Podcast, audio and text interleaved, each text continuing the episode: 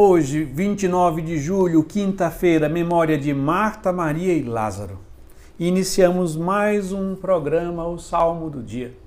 E neste dia, o salmo é o Salmo 33, 34, que nós vamos ler a terceira estrofe que diz: Contemplai a sua face e alegrai-vos. E o vosso rosto não se cubra de vergonha. Este infeliz gritou a Deus e foi ouvido, e o Senhor o libertou de toda angústia. O salmista hoje nos aponta o caminho da contemplação, isto é, contemplar a face de Deus, quando ele diz: Contemplai a sua face e alegrai-vos. Nós somos criados para contemplar a face de Deus. Por que no céu as pessoas são felizes? Porque eles contemplam a Deus face a face. É esse o desejo mais profundo que existe no nosso coração. É só quando realizamos esse desejo nós somos felizes. E no dia de hoje nós celebramos três santos que tiveram uma oportunidade de contemplar a face de Deus na pessoa de Jesus Cristo nesta vida. São três irmãos né, que em Betânia, é onde tinha sua casa, Jesus se hospedava, Jesus se alimentava. Era um local de conforto, de amizade, de afeto, de carinho que Jesus tinha neste mundo. Eram autênticos amigos de Jesus. Eles contemplavam a face, eram homens e mulheres, na verdade, homem, né, Lázaro, e mulheres íntimos da pessoa de nosso Senhor Jesus Cristo. E cada um com a sua característica.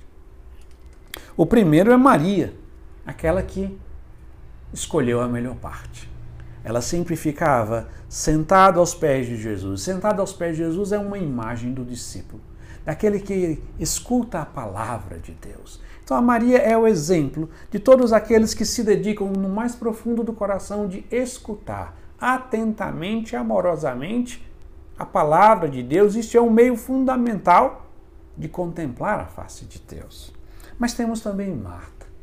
Quando Jesus visitava a casa de Marta, Maria, de Lázaro, era Marta que levava à frente todo o trabalho, que preparava comida, provavelmente preparava o local onde Jesus e os discípulos iriam dormir. Ela tinha todo aquele cuidado. Marta é todos aqueles que simboliza todos aqueles que buscam a Deus servindo a ele com todo o coração. São pessoas sim de oração, de intimidade com Deus, mas têm no serviço o seu grande meio de se aproximar de Deus. E por fim, Lázaro. Lázaro é o exemplo do discípulo de Cristo. Por quê?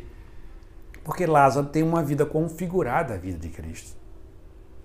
Porque Lázaro morre e ressuscita.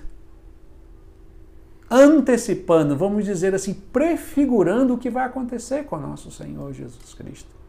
Tamanha a intimidade de Lázaro com Jesus, tamanha intimidade que quando esse Lázaro está doente, as suas irmãs mandam avisar para Jesus: aquele que tu amas está doente.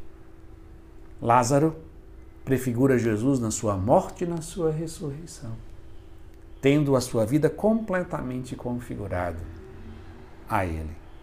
Peçamos hoje que a intercessão de Maria, aquela que escuta a palavra de Deus, a intercessão de Marta, aquela que serviu a Deus, e a intercessão de Lázaro, aquele que se configurou a Cristo, para que sejamos homens e mulheres íntimos, de verdadeiro serviço e profundamente configurados a Cristo. E assim concluímos rezando mais uma vez a terceira estrofe do Salmo 33, 34, que diz: Contemplai a sua face e alegrai-vos, e o vosso rosto não se cubra de vergonha. Este infeliz gritou a Deus e foi ouvido, e o Senhor o libertou de toda a angústia. Amém.